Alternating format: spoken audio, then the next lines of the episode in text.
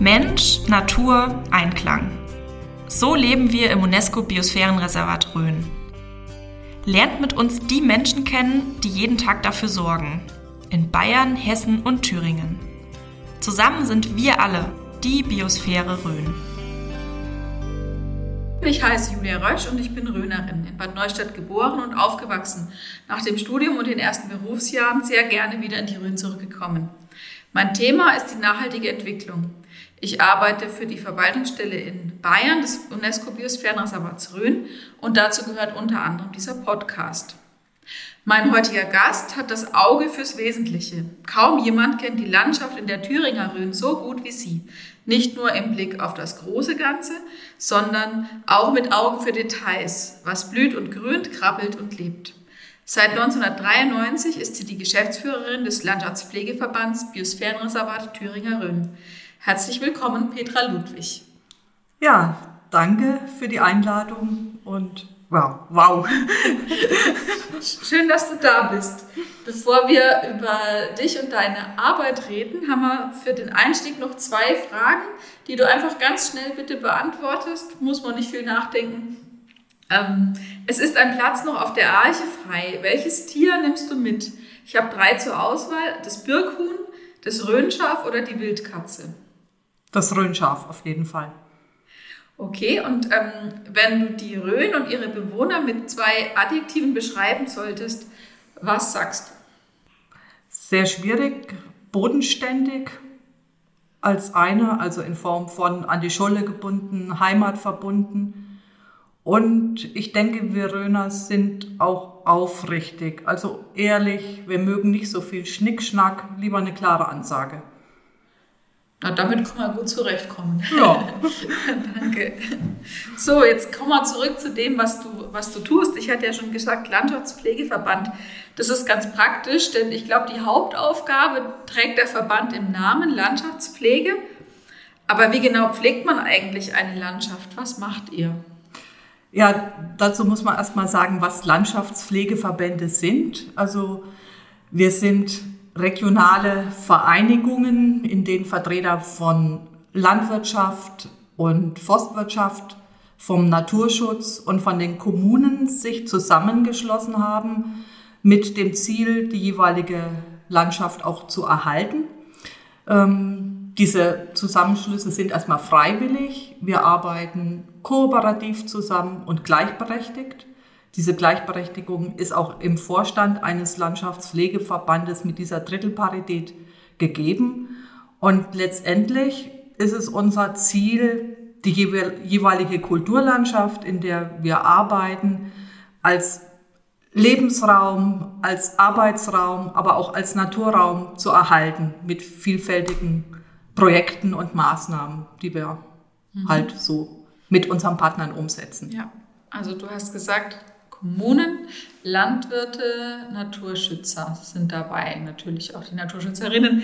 Ähm, wie entscheidet ihr dann oder wann, wie kommt diese Drittelparität zu tragen? Entsche entscheidet ihr einmal im Jahr, was ist als nächstes zu tun, was muss dringend gemacht werden oder wie, ähm, wie geht es vor sich? Ja, also wir sind ähm, ja, ähm, wir haben keine behördlichen Befugnisse, das heißt, als Verein ist es so dass der Vorstand eben auch gewählt wird durch die Mitgliederversammlung und im Vorstand sind eben gleichberechtigt die verschiedenen Partner anwesend. Das heißt, wir besprechen Dinge und entscheiden dann auch nach einfacher Mehrheit, was gemacht wird und was eben nicht.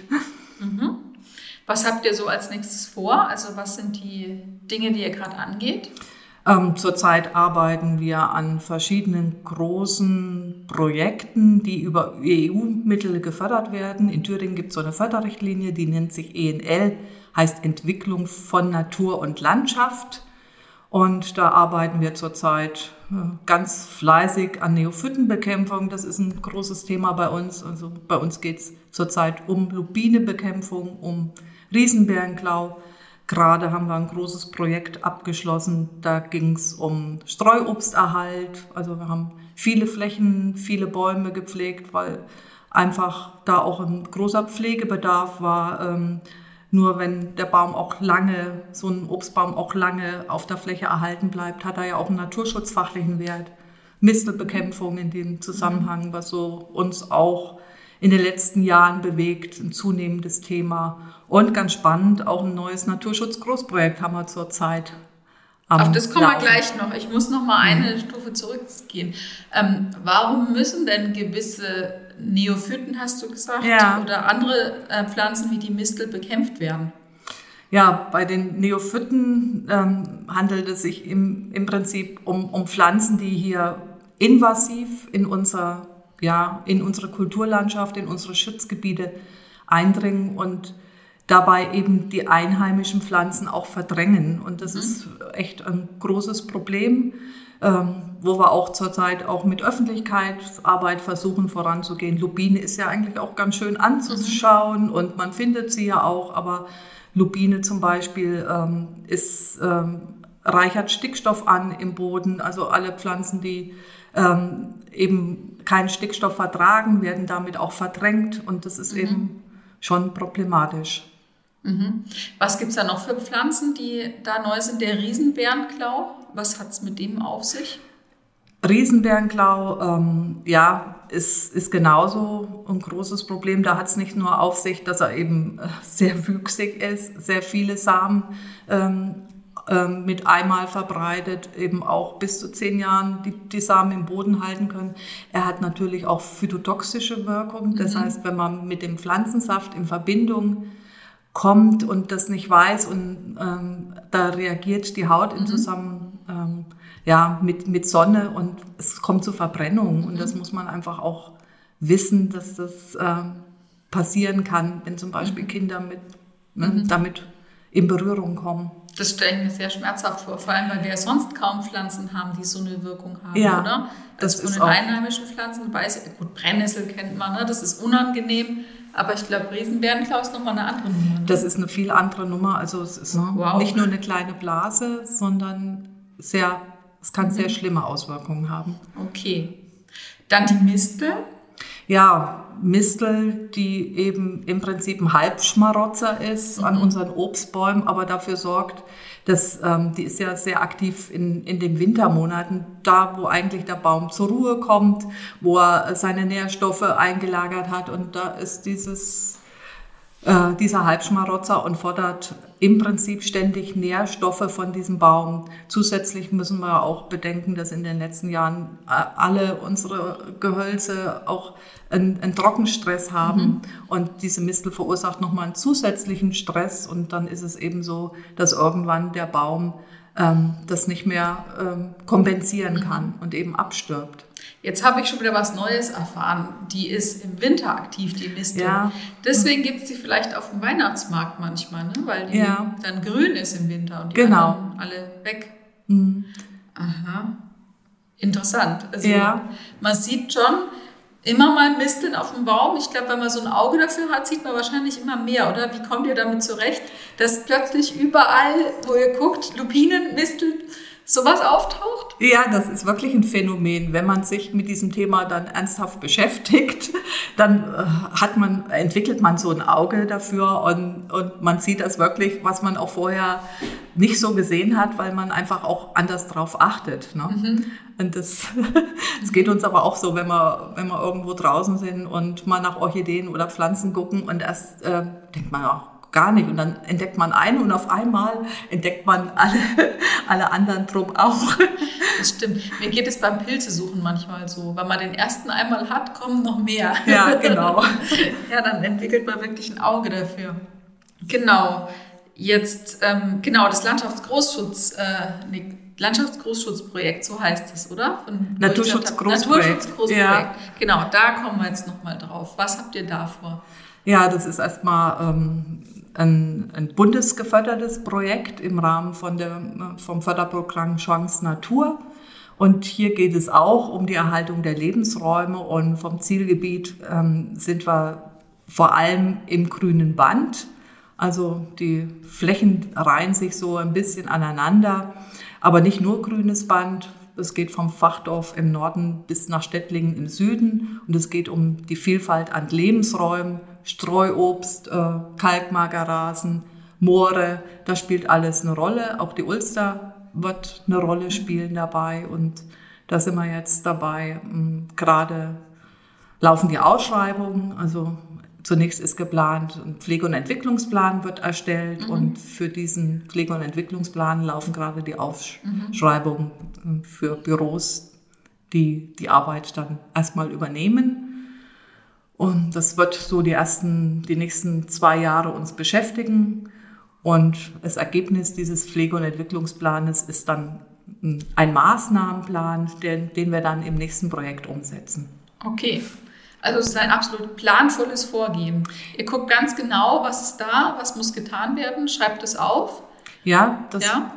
also das machen die Planungsbüros zum einen, aber ein wesentliches Vorgehen ist auch dabei, erstmal zu gucken, was haben wir schon alles an Planungen. Ne? Mhm. Sind ja auch in einem Gebiet, wo schon viele Planungen vorhanden sind. Wir haben auch die FFH-Management-Pläne mhm. jetzt erstmal zu schauen, ähm, ähm, was ist vorhanden und wo ist noch ein Lückenschluss. Mhm. Und da soll eben auch ähm, dieses Planungsbüro dann. Ja.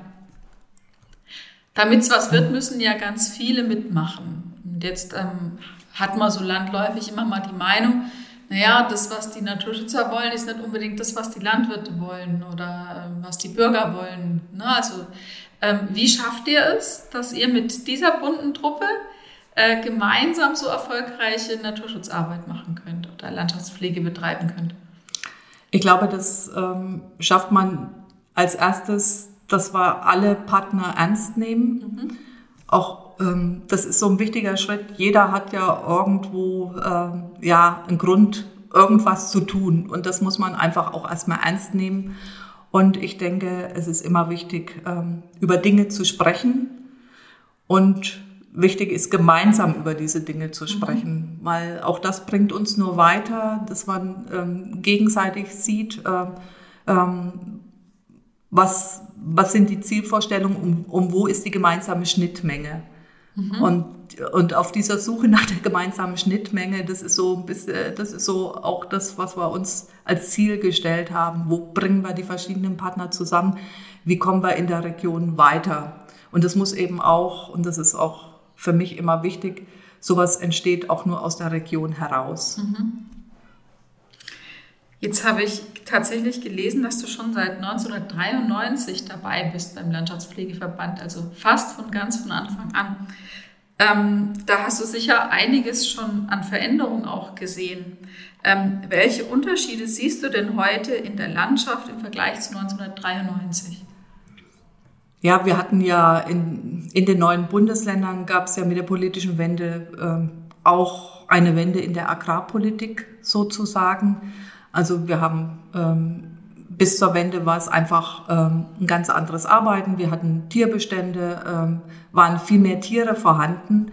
Und mit dieser politischen Wende gab es sofort auch einen Umbruch in der Landwirtschaft. Mhm. Was bedeutete, dass wir auf einmal ähm, sehr viel weniger Tiere hatten, mhm. dass sich auch vor allem im privaten Bereich, ähm, in der Thüringer Rhön war es üblich, jeder hat auch noch ein paar Schafe gehalten zum Beispiel und Schafe spielen ja nun auch hier in, in Thüringen eine besondere Rolle. Ähm, die waren auf einmal verschwunden ähm, und, und das hatte zur Folge, dass wir mit diesen, mit dieser äh, ja, dass es zu Nutzungsauflassungen gab, mhm. beziehungsweise äh, Flächen, die auf eine Beweidung angewiesen waren, wie unsere Kalkmagerrasen, ähm, Pflegedefizite entstanden sind, weil einfach auch nicht mehr genügend Tiere da waren, um diese Flächen zu bewirtschaften. Und das hat man letztendlich, ja, hat sich so bis Mitte der 90er Jahre ungefähr gehalten und dann hat man diese Veränderungen auch in der Landschaft schon feststellen können. Also so schnell quasi in fünf Jahren sieht man dann schon? Ja, so es war schon, dass da die Anfänge da waren, dass man gesehen hat, hm, hier, hier muss man vielleicht was tun. Mhm. Und das war auch äh, ja der Zeitpunkt, wo sich, äh, das waren wir nicht alleine, sondern auch die ja, Menschen in der Region zusammengefügt haben und gesagt, was, was können wir machen?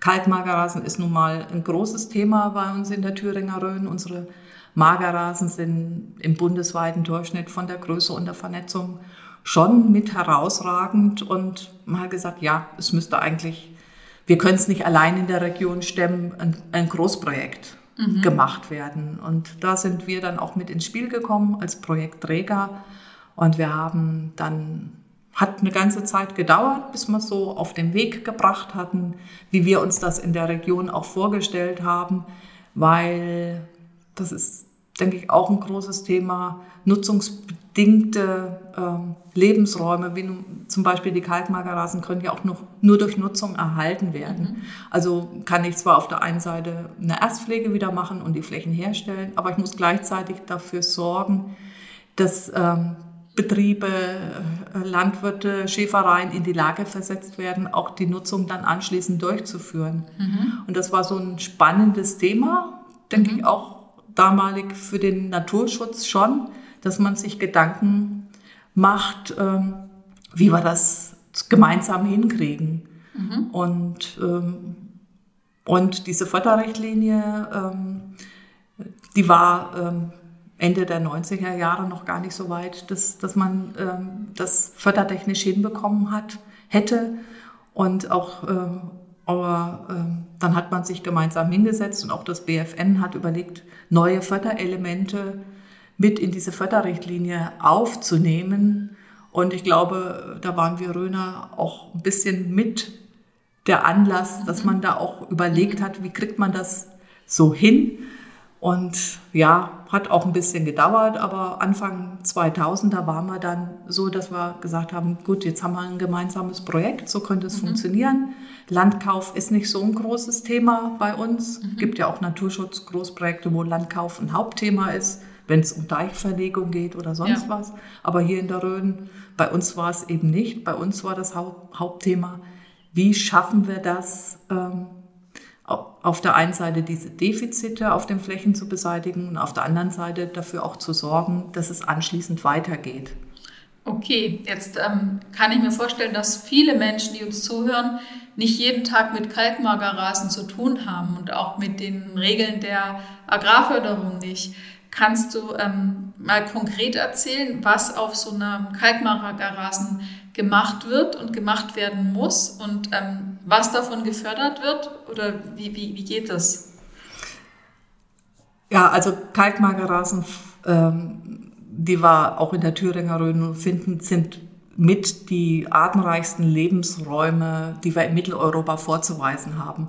Man denkt das einfach nicht, wenn man im Hochsommer normalerweise um die Zeit äh, sind das mehr oder weniger äh, Flächen, wenn man die von Weitem sieht, sehen grau aus, sehen überhaupt mhm. nicht irgendwo attraktiv aus. Aber wenn man näher kommt, dann sieht man den Thymian blühen, man, man sieht die Schmetterlinge fliegen, man sieht die Silberdistel. Also da ist viel, ganz viel Leben, aber es ist auch ein extremer Lebensraum. Auf der anderen Seite, diese Magerrasen sind äh, oft in Hanglage. Sie sind auf den, äh, aus landwirtschaftlicher Sicht auf, den schlechtesten Böden, äh, sind schwierig zu bewirtschaften äh, in der Steillage, sind oft mit viel Steinen verbunden. Also das heißt, es ist ein hoher Aufwand, diese ähm, äh, Bereiche auch zu pflegen. Das geht ähm, vielfach ganz super, deswegen auch ähm, meine Liebe zum Rhönschaf. Die helfen dabei, ne? Die, Die helfen Schafe. dabei, Schafe, Ziegen, ja. weil das sind nun mal auch in der Rhön sozusagen mhm. die Pfennigsucher, die kommen mit diesen kargen Bedingungen auf diesen Flächen prima zurecht. Ja. Dazu noch Idealverfahren ähm, in der Rhön, das wir umsetzen, die Hüteschafhaltung. Das heißt, der Schäfer ist ähm, den ganzen Tag mit den Tieren auf der Fläche im, im besonderen Verfahren. Er kann eigen, äh, der Schäfer kann entscheiden, ähm, durch Teile der Fläche intensiv beweiden mit meinen Tieren oder lasse ich sie nur drüber ziehen. Das ist ein spezielles Verfahren, auch auf die Magerrasen abgestimmt. Und das ist natürlich aufwendig ne? mhm. ne? und das muss irgendwo finanziert werden. Der Ertrag, den der Schäfer hat, ist ja letztlich mhm. aus der Schafhaltung ähm, nur, nur in Anführungsstriche höchsten Fall ein, ein Lamm. Mhm.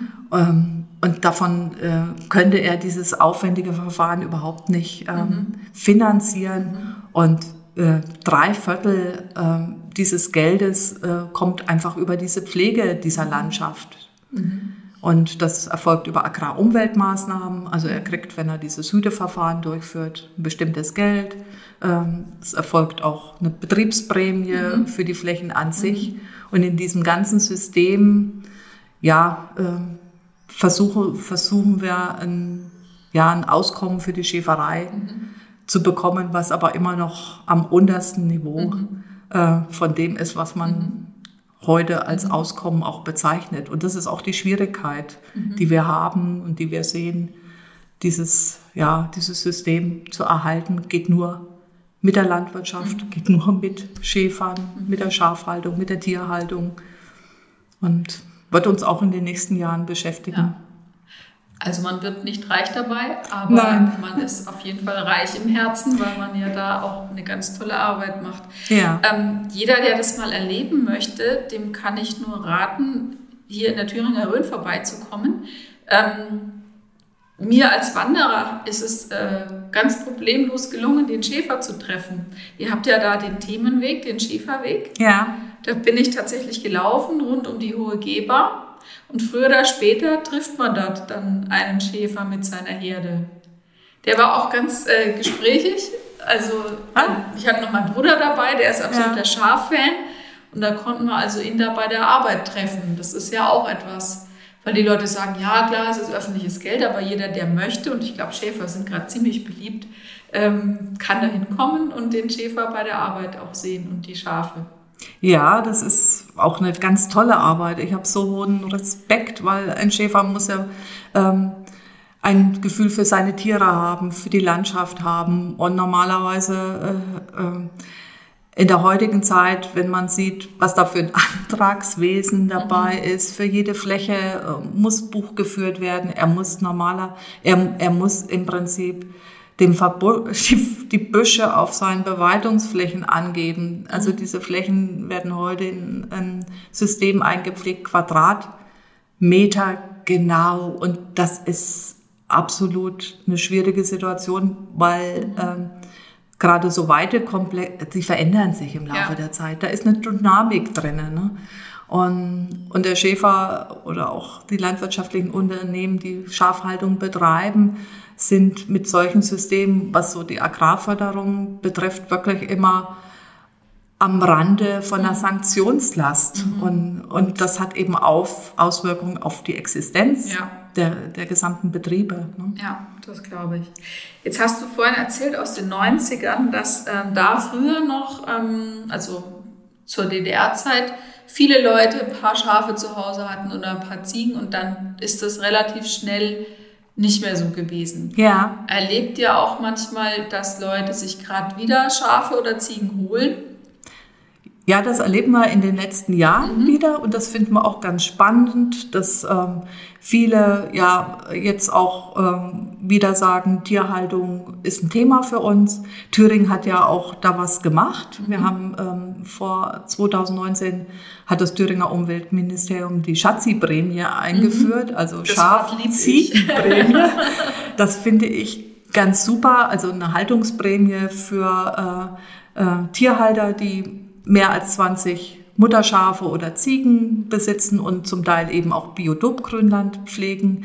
Das ist zumindest ähm, so ein Anreiz, weil man auch erkannt hat, wir, wir, wir brauchen die Menschen und wir haben viele, die ähm, und für kleinere Flächen zum Beispiel ist das auch ein Thema, wo man mit den großen Schafherden nicht hinkommen, die aber auch sehr wertvoll sind und deswegen sind wir auch dankbar für kleine Ziegenhalter, für äh, ja äh, für Schafhalter, die sich solchen Splitterflächen auch annehmen. Mhm. Das ist schon ein großes Thema und wir merken auch, dass sich viele junge Menschen wieder auch für sowas begeistern.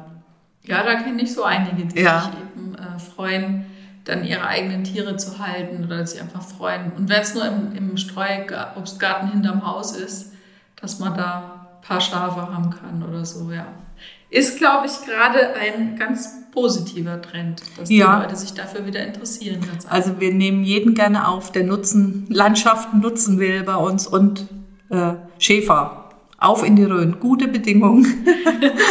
wir suchen dringend Nachwuchs. Das ist gut zu wissen. ähm, jetzt hatten wir über Veränderungen gesprochen. Gibt es irgendetwas, was sich gar nicht verändert hat seit 93?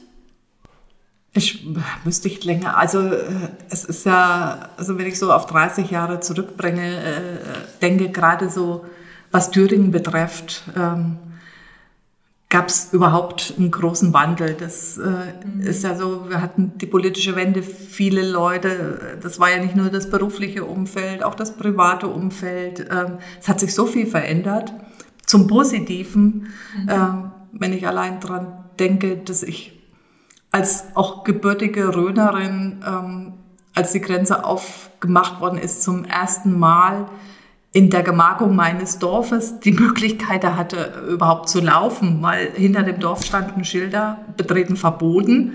Was war dein Dorf? Oder wo ja, wir sind ähm, im grenznahen Bereich. Ja. Ähm, zwar nicht, ähm, aber also hinterm Dorf war ja, ja in Richtung Westen war halt Schluss. Zwei, mhm. äh, zwei Kilometer weiter Fluglinie hat Bayern begonnen. Mhm. Und wir durften ja noch nicht mal hinter dem Dorf einen, einen Schritt, Schritt war. Und, und wir haben als Röner, und das glaube ich war für uns Thüringer auch, ähm, ja, dieses Land der offenen Fernen wirklich auch als solches zu erleben. Und mhm. äh, das nicht nur ähm, erstmal vor der eigenen Haustür, da hat man schon mal zu tun im eigenen Umfeld, sondern dann auch Bayern und Hessen kennenzulernen. Und ich glaube, wenn ich, ich kann mich an nichts, äh, es hat sich so viel geändert. Ich, mir fällt da jetzt gar nichts ein, was sich nicht geändert hat, außer vielleicht, dass, ähm, dass ich glaube, auch die Menschen auch so ein bisschen bewahrt haben in den Dörfern.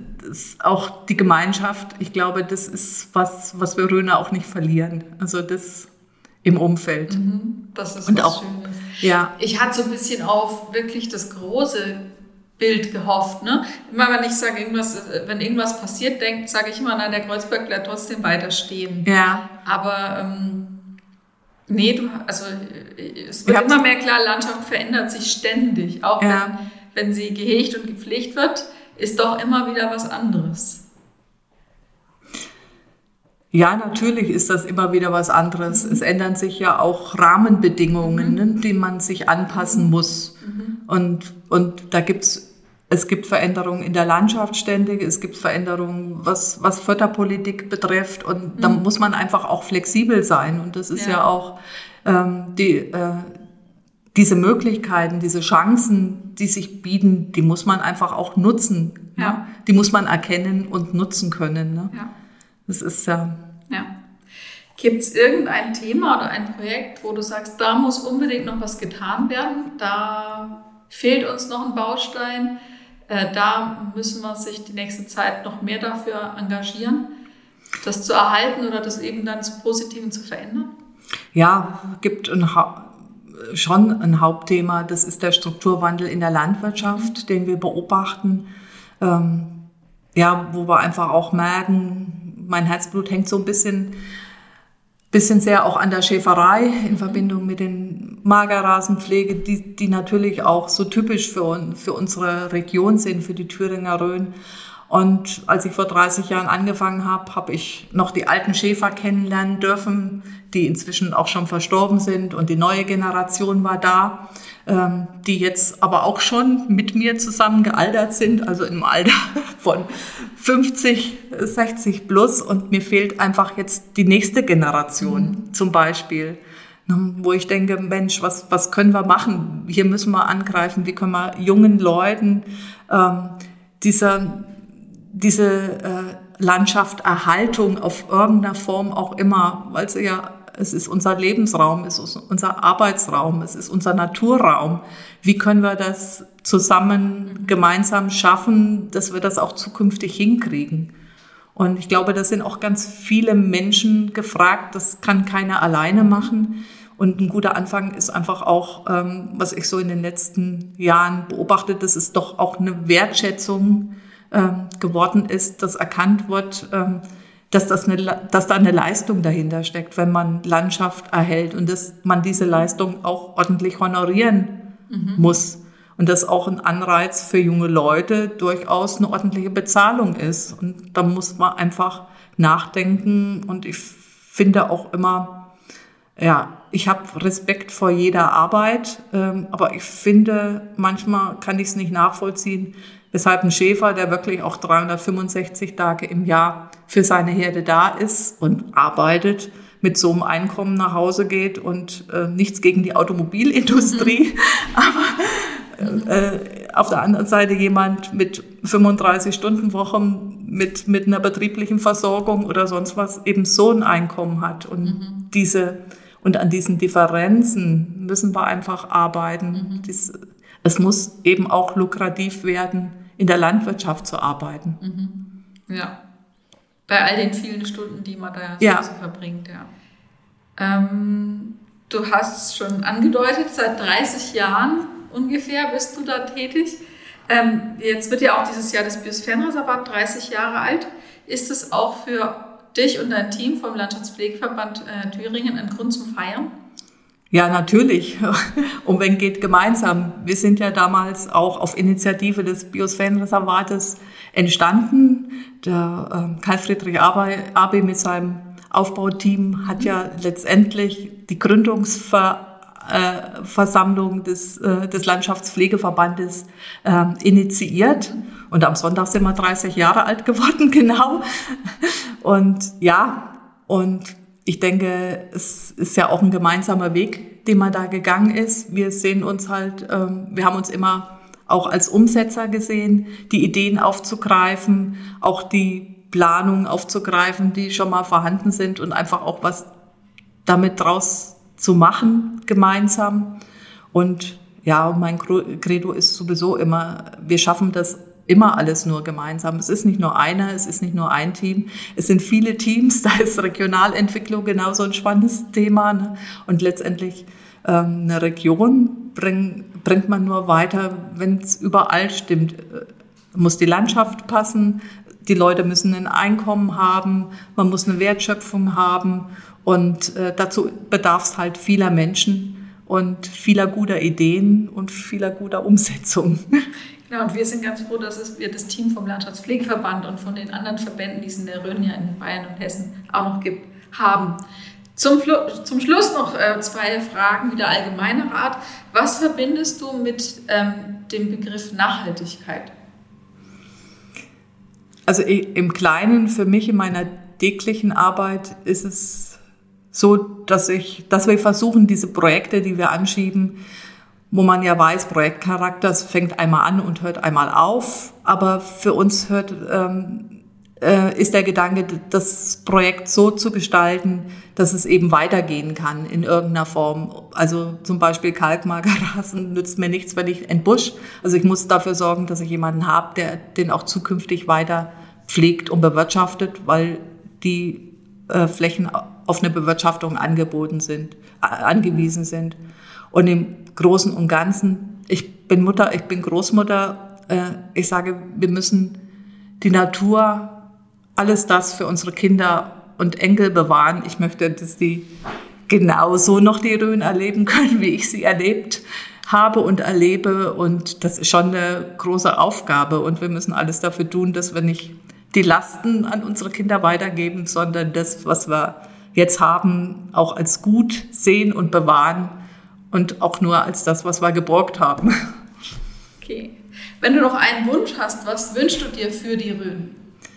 Also für die Rhön wünsche ich mir, dass wir es wirklich gemeinsam schaffen, auch in Zukunft unsere Kulturlandschaft in der Form zu erhalten. Ich wünsche mir, dass wir einen naturverträglichen Tourismus hier haben, dass die Landwirte ein gutes Auskommen haben mit dem, was sie hier erwirtschaften. Und ich wünsche mir, dass Leute, ähm, die uns besuchen, ja, so ein Aha-Erlebnis haben und die Landschaft und die Menschen und die Natur genauso kennen und lieben lernen, wie wir Röder das selber tun. Vielen Dank, Petra Ludwig. Danke.